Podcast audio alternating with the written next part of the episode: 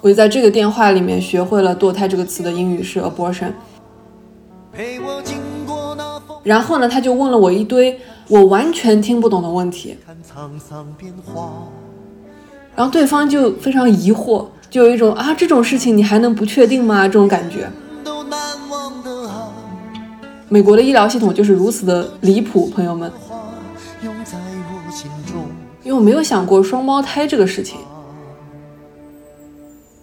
我感觉美国的医生护士啊，就是专业水平说不好，但是聊天技能一定是点满的。我可能是在那个瞬间觉得啊，没什么大不了的，It's not a big deal。但是红糖水就是根本没有用，没有任何一点用处。为自己我当时甚至都没有想过堕胎不合法的这个可能性。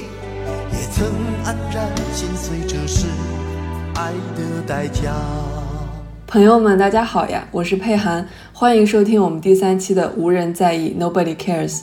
这期要来聊一个非常敏感又沉重的话题，就是我上周就有点想聊，但还没准备好的，美国最高法院最近推翻 Roe vs. Wade 罗素韦德案这个事情。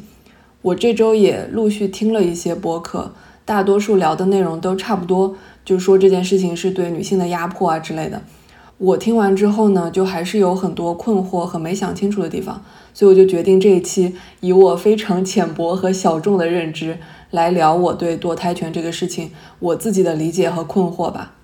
首先呢，还是轻松一点聊几句我的近况吧。不想听的朋友可以直接跳过啊。我的 show notes 里有时间戳的，你可以直接点第二个时间戳。就我上周说，我这段时间状态非常不好，希望可以重新工作起来嘛。然后我这周真的有工作，虽然就是只工作了大概五毛钱，就平均每天工作了大概一个小时左右吧，但是我还是很开心的。我感觉做播客这个事情还是给了我一些工作的动力，我就隐约好像多了一个压力，想说自己上周承诺了我的听众朋友们，就我想象当中的听众朋友们，说我这周要工作，所以我这周工作了之后特别开心，感觉自己对那些想象中的不一定存在的听众朋友们有了一个交代，而且我这周甚至运动了一次，就我大概已经两三个月没有运动了，而且我妈最近来看我，我就每天吃好多好多。在镜子里就是肉眼可见的胖了，我这个人就是要一直控制饮食，只要稍微多吃一点就会立马长胖，而且是先胖脸，就非常悲伤。我不是要贩卖焦虑啊，朋友们，我就是觉得年纪慢慢变大，然后代谢变慢，多吃一点点东西就会立马变胖，这件事情实在太悲伤了。然后我就心血来潮想要运动嘛，我本来想试着跳那个最近非常火的《本草纲目》，但是刘畊宏实在太吵了。他就一直在说话，一直在说话，就说哎呀什么什么加油啊，什么再来一遍，什么乱七八糟的，他就一直在说话，一直在说话，好吵啊！然后我就去找了那个之前很火的帕梅拉，就我从来没有跳过，然后我找了一个很短的十二分钟的有氧运动，我就想说十二分钟应该很简单吧，然后我就开始跳，跳着跳着我就想说怎么还没结束，我就去看那个进度条，才过了五分钟，就是难以置信。我想说好吧好吧，继续跳。然后跳了，感觉有一个世纪那么久，就想说怎么还没结束？会不会是那个视频已经自动播放到下一个了？我就又去看那个进度条，结果就是十分钟都还没有到，就九分多钟，我就已经感觉自己跳得快要吐了。我就想说算了算了，没关系，循序渐进。我这周的运动量已经完成了，下周再说吧。但是我还是很开心的，朋友们，我感觉自己可以重新工作和运动。有很大的动力来自于做播客这件事情，和我想象中的不一定存在的听众朋友们，谢谢你们。还是希望下周可以继续工作和运动吧。但是这周末是美国的独立日，或者说国庆节，是七月四号，有一个三天的长周末。虽然也并没有什么节日的气氛，但是因为是个节假日，所以我就又有了不工作的借口。而且下周准备去看路易 C.K. 导演的新电影，我听说评价不是特别好。但我还是很期待的，下周再跟我想象中的听众朋友们报告哈。然后有一个非常悲伤的事情是，这周毛东毛书记的基本无害那个播客又没有更新，就持续性的悲伤。然后我就在想，我觉得毛书记应该自己内心也是想更新的，但是可能最近太忙了，或者是跟我一样有拖延症。他可能拖更了两周，自己也不太开心吧，就跟我没有好好工作一样。所以，我作为真爱粉呢，还是应该希望他可以开心一点，就算一直拖更也没有关系，不要有心理负担。含泪说出这段话。好的，朋友们，废话聊完了，现在开始聊正题。就我聊这个事情的契机呢，是最近美国最高法院推翻 Roe vs Wade 的罗诉韦德案。大概是说，女性的堕胎权不再受到美国宪法的保护，而是根据各个州自己的法律决定。我也是第一次去查各个州的法律是怎么规定的，因为我自己之前在加州，现在在伊利诺伊州，最近要搬到罗德岛，然后这三个州堕胎都是合法的，只要是在怀孕大概二十四周之前，就二十四周是一个分界点，那个时候好像胎儿已经发育到有可能可以在子宫外独立存活了。我就想到我自己多年之前在美国堕胎的经历，那个时候是在加州，我就想说可以先从这个经历开始聊，之后再聊我对女性的堕胎权这个事情我自己的理解和困惑吧。其实知道我这个事情的朋友非常少，当我在考虑要不要做一集播客聊这个事情的时候，我有过一些顾虑，但是最终因为我只有两个朋友知道我在做这个播客嘛，而且他们俩都知道我这个事情，所以我就觉得没关系。然后我也有反思。就是我为什么会有顾虑？是不是因为我觉得这是一个很羞耻或者说不光彩的事情？是不是如果我跟我的朋友说了，我怕他们 judge 我，我怕他们对我另眼相看？我的第一反应是好像并没有，我感觉我没有很多朋友知道这件事情，好像单纯是因为这件事情本身比较私密，就你不会没事跟别人说，哎，我跟你讲啊，我曾经怎么怎么样，就并没有一个契机让你提起这件事情。但是如果我们自然的聊到，或者说他问我的话，我觉得我还是愿意去聊的。虽然我不知道什么样的情况下会自然的聊到这个话题，或者为什么会有人莫名其妙问我这个问题啊。但是我后来在想，其实有一些契机是有可能可以聊到这个话题的。比如说我有一次跟我一个朋友聊对堕胎权立法这件事情背后的逻辑，我其实是可以提我自己的经历的，但是我就没有提，而且我觉得我当时是刻意没有提的。我觉得好像并不是因为我觉得这件事情过于私密，我不想跟这个朋友分享，而更多的是我自己比较心虚。因为当时我们在讨论，我们都没有想得特别清楚，我就好像隐约有一点担心这个朋友会榨汁我。但是我事后去想这个事情呢，我其实知道他不是一个会榨汁我的人，他也不会去跟别人乱说啊之类的。但是我当下还是非常心虚，觉得自己做了一件主流价值观可能不是特别认同，或者说有一点模棱两可的事情。而当我意识到我自己这么想的时候，我还是非常难过的，因为我自己其实并没有觉得有什么问题，我觉得是没关系的，我觉得是很正常的一件事情，但是我却没有这个勇气跟这个朋友大大方方的说，我就觉得不应该这样。但是好消息是我做这期播客的时候，其实并没有那么多的顾虑，我觉得分享我自己的经历是没问题的，甚至是很好的一件事情。而且就算我的朋友当中有人听到这期节目，我也是觉得没关系的。所以至少这是一个好的开始吧，朋友们，我又不小心聊了好多废话，我真的废话太多了。下面真的要开始聊正题了，因为我这个事情已经过去很久了，大概五六年了，所以很多细节我都已经记不太清楚了，我只能聊我印象当中是怎么样的。然后有一些时间线是我查了我自己的邮箱和 Google Calendar，就是日历回忆起来的。我那个时候还在读博，跟我男朋友是异地的，就我在加州的湾区，他在洛杉矶，我们开车距离大概五个多小时。具体为什么会怀孕的原因呢？解释起来比较复杂。简单来说就是日期没有算准，因为我的例假一直都不是特别正常，日期不太稳定，就有时候会提前，有时候会推迟。可能是因为我当时作息不规律啊，读博的压力比较大，精神状况也不太好。有一次我就隔了两个月都没有来例假，当时我就在想会不会是怀孕了，但是我又觉得不可能，因为我跟我男朋友上一次见面是在离上一次例假一个半月的时候。我就觉得那怎么样都不可能是排卵期嘛，但是那时候很奇怪，因为有一天晚上就突然在想，万一怀孕了怎么办？我要不要把它生下来？然后我就想了很久嘛，然后我就觉得我还是不要把它生下来。就那个时候还不知道自己怀孕了，但是就已经想好了，如果怀孕了的话，我还是不要把它生下来。然后后来因为我实在太害怕了，因为太久没有来例假了嘛，所以还是去买了验孕棒去验，然后就是两条线。其实这也不是我第一次验孕，我做过很多次验孕这件事情。我之后会聊，因为我一直对怀孕这件事情非常恐惧，就经常怀疑自己是不是不小心怀孕了。对，所以就是两条线，因为我之前就验过嘛，所以我知道两条线就是怀孕了。然后我就跟我男朋友打了电话，跟他说我怀孕了，但是我不想要这个小孩，我要去堕胎。因为我之前有一个晚上就是莫名其妙已经做好决定了嘛，然后我就去给校医院打电话，因为美国看病一般都需要先预约嘛，我就给校医院打电话问他们我应该怎么办。然后当时英语还不太好，特别是看病的时候，就很多单词都听不懂，也不知道怎么说。比如说我就不知道堕胎这个词是什么，我就跟那个接线员说 I'm pregnant but I don't want it，就是我怀孕了，但是我不想要这个小孩。他就说啊，你是要 abortion 是吗？我就说啊，对对对，abortion。我就在这个电话里面学会了堕胎这个词的英语是 abortion。他好像是给我约了一个时间，让我去校医院再测一次。我也不太记得细节了，但是我是去了校医院的。然后他们就确认了我怀孕这个事情。然后我跟他们说我想要 abortion，我想要堕胎。他们就给了我一张单子，上面列出了我们学校附近的一些医院可以提供这个服务的。然后我就第一次知道了 Planned Parenthood。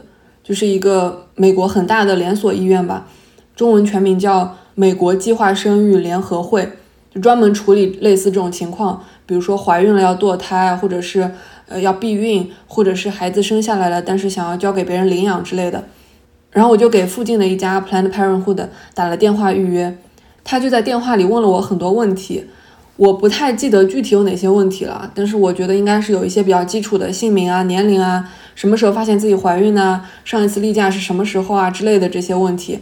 然后呢，他就问了我一堆我完全听不懂的问题，就是完全不知道他在说什么。这也就是我刚来美国的时候非常害怕去看病的一个很大的原因。就医生或者护士一上来就会问你很多很多问题，我就会经常听不懂那些问题。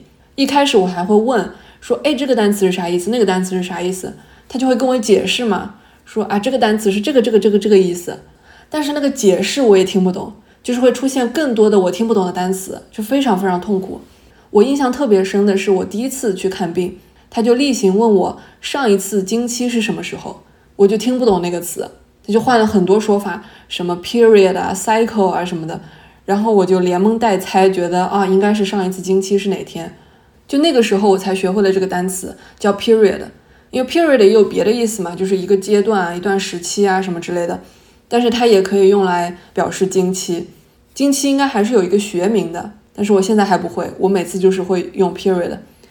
对不起，扯远了。就是我给那个 Planned Parenthood 打电话预约嘛，然后那个预约的电话里面就有很多很多我听不懂的问题。他就问我，Did you blah blah？Were you blah blah？Have you blah blah？然后那些不拉不拉的部分我一个都听不懂，我就不知道怎么办嘛，我就说啊，I'm not sure, I don't know。然后对方就非常疑惑，就有一种啊，这种事情你还能不确定吗？这种感觉。后来在他众多的问题当中，我终于听懂了一个词，是 rape，强奸。我就赶紧说啊，没有没有没有。然后我就在想，他是不是用一百种方式问我这个性行为是不是被强迫的？我一想说完了，我刚刚都回答了些什么呀？后来那个人也受不了了，他就说：“要不我给你找个翻译吧。”我就想说啊，还可以找翻译的吗？你怎么不早说？后来他就找了一个翻译，就他问一个问题，那个翻译把它翻译成中文，然后我再去回答。确实是用一百种方式问我这个是不是被强迫的，是不是自愿的。然后确定我所有的都是自愿的之后，就跟我约了一个时间。我记得我当时跟他说是越快越好，然后我们就约了几天之后的一个时间。后来我男朋友就开车去了湾区，到那天就陪我去了 Plan Parenthood。我有一点不太记得，我是只去了一次，还是先去了一次，然后再约了另外一天做手术。我的日历上显示的是我只去了一次，而且我感觉好像也是同一天，因为我记得还有一个小插曲，是我去的那天忘记带我的那个医疗保险的卡了。对，就是跟国内的医保卡差不多吧。我当时还不知道那个卡那么重要。因为我之前看病都是在学校的校医院，都是有我的保险记录的，所以那个卡我从来没有用过。但这次因为不是在校医院，所以他们一定要看到那张卡才行。我就有点纠结要不要回去拿，但是我甚至都不太记得那个卡被我放在哪里了，好像是在学校的办公室，但我也不是很确定。我就问他们，如果没有保险的话要多少钱？我记得好像是要八百多美元，但如果没有保险要自费的话就是六百多。美国的医疗系统就是如此的离谱，朋友们，就不管你去做什么，他都会给你先报一个天价，然后保险可能可以负担百分之八十到百分之九十之类的。但如果你没有保险的话，你就可以跟他卖惨哭穷，说哎，能不能给我打个折？他一般就会给你一个另外的价格。所以我如果当时不回去拿那个医保卡的话，我就要花六百多；如果回去拿的话，可能就是一百多吧。然后当时因为还在读博嘛，一个月学校发的工资也就两千多，然后我那里的房租又特别贵，每个月房租就要一千出头，所以六百多还是挺贵的。但是已经比我想象中好很多了，因为我之前有同学做个小手术都要好几千，所以我那个时候就有点纠结。主要是六百多也不是特别贵，就也不是天价。就如果他跟我说要六千，我肯定就回去拿了。但六百就还好嘛，而且回去拿也有点麻烦，我又不确定在哪儿。然后男朋友就说算了算了，别回去拿了，他来付吧。他那个时候也还在读博，但是比我有钱很多，因为他有好几个暑假都去科技公司大厂实习，然后大厂实习的工资就很高啊，就是就是一个博士生工资的三四倍吧。然后他就说六百多还好，就别麻烦了，他来付。我有一点忘记当时有没有让他来付了。我感觉我可能会想要跟他一人一半，但也有可能是他坚持要他来付，我就不太记得了。总之呢，我就没有回去拿那个医保卡，我们就付了六百多。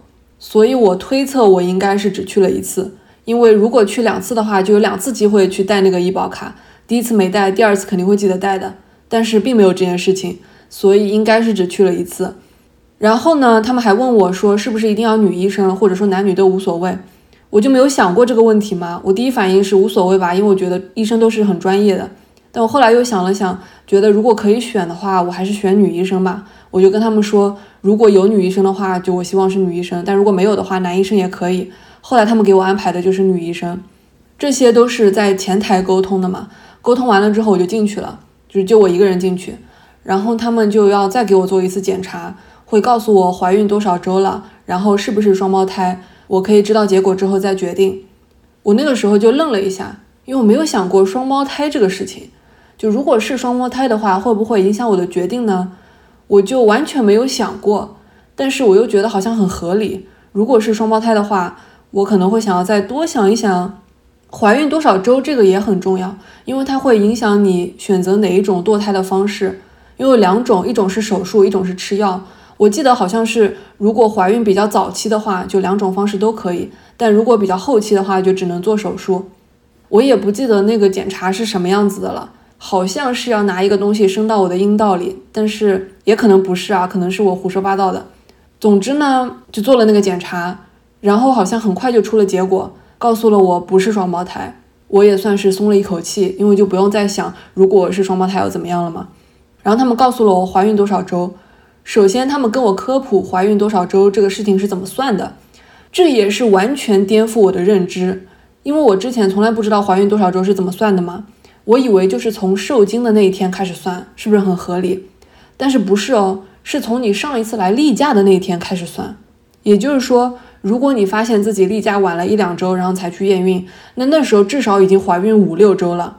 我之前不是说我例假两个多月都没来吗？我就想说，天呐，难道已经两个多月了？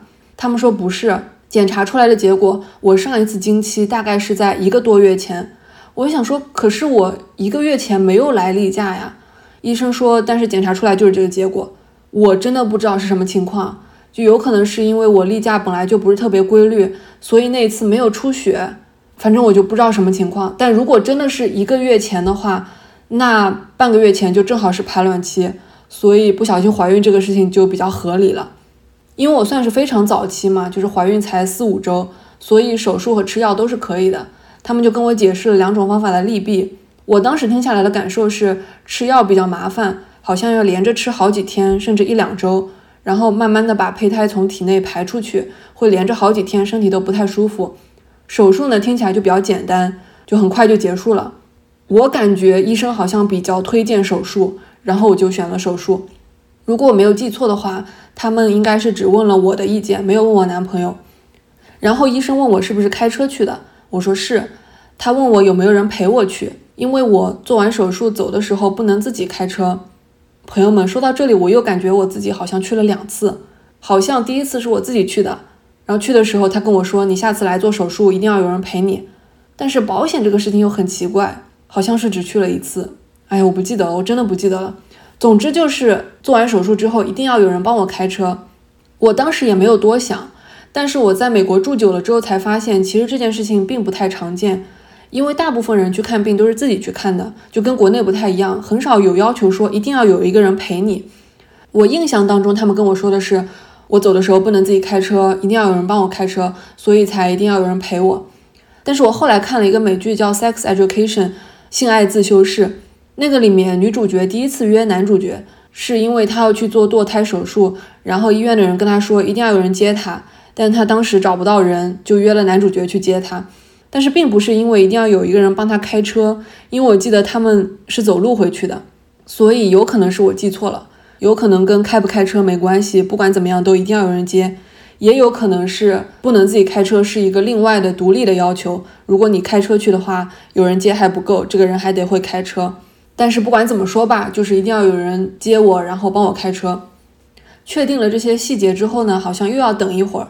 我记得我们还出去了一趟，有可能是去药店买手术之后吃的药，可能只是止痛药，我不记得了，不重要吧。等了一会儿之后，我就去做手术了。我记得我是躺在那个手术台上，然后下身什么都没有穿，两只腿是分开的，一个非常尴尬的姿势。然后有一个东西从腰那个地方挡住了我的视线，这样我就看不到我的下半身，所以还不至于那么尴尬。我也不太记得那个手术室有几个人了，好像是有一个女医生和一个女护士。这个时候我还是非常庆幸我自己选了女医生，因为我感觉如果是男医生的话，我可能会觉得还蛮尴尬的。手术的过程当中呢，他要先给我打麻药。他说打麻药就像你喝酒有一点醉的感觉一样，我就有点懵，因为我那个时候很少喝酒，也不知道醉是什么感觉。我想说好吧，随便了，然后就打了，感觉是晕晕乎乎了那么几秒。我现在知道了，确实是喝酒喝到有点晕，但还有意识的那个感觉。之后呢，就很顺利，就手术的全程都没有什么感觉，而且我记得很快就结束了。然后旁边有个护士，好像就一直跟我聊天，语气特别温柔，就让我放松心情。我感觉美国的医生护士啊，就是专业水平说不好，但是聊天技能一定是点满的。感觉聊天是他们的必修课。就你别的课学不会没关系啊，但是聊天一定要学会，不然毕不了业。病治不好也没关系，但一定要让病人放松，让他觉得自己没事。反正我每次去看病都感觉医生啥也不懂，但就是有办法让我觉得啊，没事没事，都是小问题。总之，当时那个护士就一直跟我闲聊，让我放松，然后手术很快就结束了。手术结束之后呢，我要去休息区坐一会儿，然后感觉整个人是一个非常虚弱的状态。这个我还挺惊讶的，因为那个手术的过程让你觉得非常简单，甚至都没有伤口，很快就结束了，全程也没有不舒服。但是结束之后却是一个非常虚弱的状态。这个状态要怎么形容呢？就比较像是我来例假的时候，一开始那两天。我会觉得自己比正常状态下的时候要虚弱一点，但是那个虚弱的程度大概要多十倍、二十倍左右。我就坐在那里休息，又有护士跟我有一搭没一搭的聊天，问我感觉怎么样啊？我就很虚弱，然后我也很闷，反应也很慢。但是有一个我印象特别深的一幕，是那个护士看着我，然后跟另一个护士说：“She is so cute”，就说啊，她好可爱呀。我那个印象特别深。有可能是因为我那个时候年纪也不小了，还被夸可爱，我觉得很开心。但也有可能是因为我没有想到这个护士会用 cute，会用可爱来形容我这个刚刚堕胎的女生。我可能是在那个瞬间觉得啊，没什么大不了的，it's not a big deal，世界还和之前一样。然后我休息了一会儿就准备走了，医生跟我说要好好休息几天，要用卫生巾，因为下面有可能会出血，然后有可能会有 cramps。我就问他说，cramps 是啥？他就说你例假的时候肚子会不会痛啊？我说啊，cramps 是痛经的意思。我又学到新单词了。医生就说，如果 cramps 的话就吃止痛药。对，应该就是之前去买的那个止痛药。我就出去了，然后跟我男朋友去隔壁的商场吃了一点东西，然后我们就回家了。我记得走出医院去吃饭的那段路，感觉自己特别虚弱，也没有什么食欲。后来我就在家躺了几天。确实有痛经的感觉，就吃了止痛药。也就是这个时候开始，我后来每次来例假痛经的时候都会吃止痛药。止痛药真的太棒了，朋友们，我就非常后悔自己晚吃了十几年。痛经的女生朋友们，如果你听到这里，我真的强烈推荐你们一定要吃止痛药，就是那个 ibuprofen，ibuprofen，中文应该叫布洛芬。就吃两百毫克，吃一粒就快乐一整天。就是我在国内的时候，国内的长辈啊就会觉得是药三分毒，吃止痛药可能会有副作用啊什么什么的，所以你如果痛经要喝红糖水之类的。但是红糖水就是根本没有用，没有任何一点用处。我就很不能理解这个事情，就是为什么国内感冒发烧就可以吃消炎药、抗生素，但是女生痛经你不让她吃止痛药，明明前者的副作用更大、更严重。而且其实根本不需要吃，是可以靠身体自身的免疫系统好的。虽然我感觉美国的医生就是非常菜，因为他们经验非常少，所以啥病也不会看，看病主要靠聊天放松你的情绪，跟你说，哎，没关系没关系，都是小问题。但至少他们说的话是有理论依据的，是经过实验证明的，所以不会给你乱开药。就痛经吃止痛药是一个例子嘛，然后吃避孕药是另外一个例子。就我感觉我在国内的时候，整个大环境就让我觉得。吃避孕药是一个非常可怕的事情，它有可能会影响我以后生育啊之类的。我后面再聊这个。总之，止痛药真的非常棒，而且没有什么副作用，至少对我是没有任何副作用的。就是我例假的前几天我会痛经，但是我只要吃一粒，就是一点感觉都没有，真的超级快乐，强烈安利给大家。对不起，我又扯远了，我们继续说啊。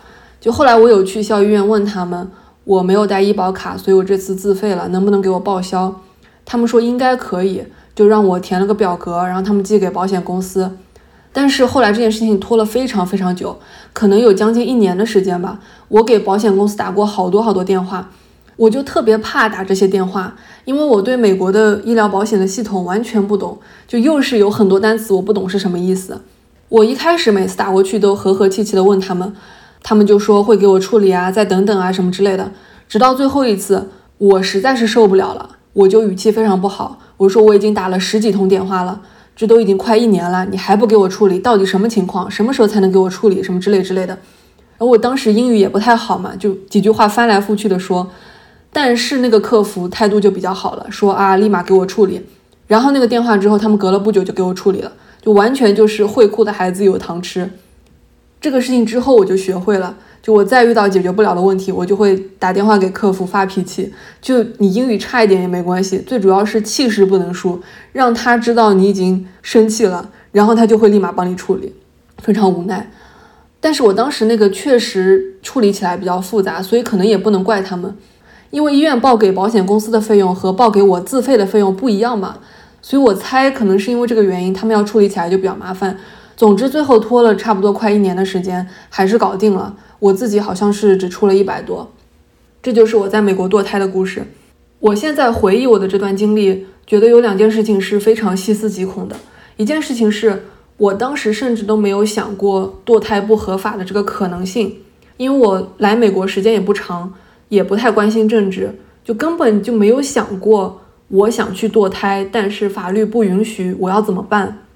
还有一件事情是，我在那之前从来都不知道怀孕多少周是怎么算的，因为你自然的会觉得是从受精那天开始算嘛，你怎么可能会想到是从你上一次例假开始的那天算呢？就是受精的那天，你已经怀孕差不多两三周了。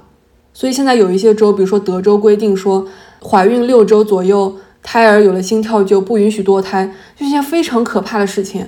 因为你如果等到例假推迟了才去验孕，就已经五六周了，还要去医院预约什么的，可能很快就错过那个六周的时间了。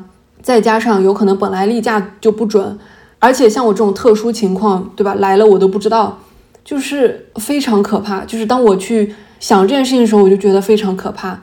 我只能说，好在那是好几年前的事情，而且我当时在加州，所以不需要担心这些问题。我还想多聊两句，我跟我男朋友对这件事情不同的态度。就我自己其实一直觉得没有什么，就觉得它和一个正常的手术没有太大的区别，就总还是有一点区别吧，但不是一个特别严重的事情，可能是和我本人对堕胎这件事情的态度有关吧。我后面也会聊。但是我男朋友呢，反而是把它看得更严重一些。一是他会觉得是对我身体上的伤害，对不起我干嘛的；二是他觉得堕胎本身这件事情。好像还是跟你做一个正常的手术不太一样的，就性质不太一样。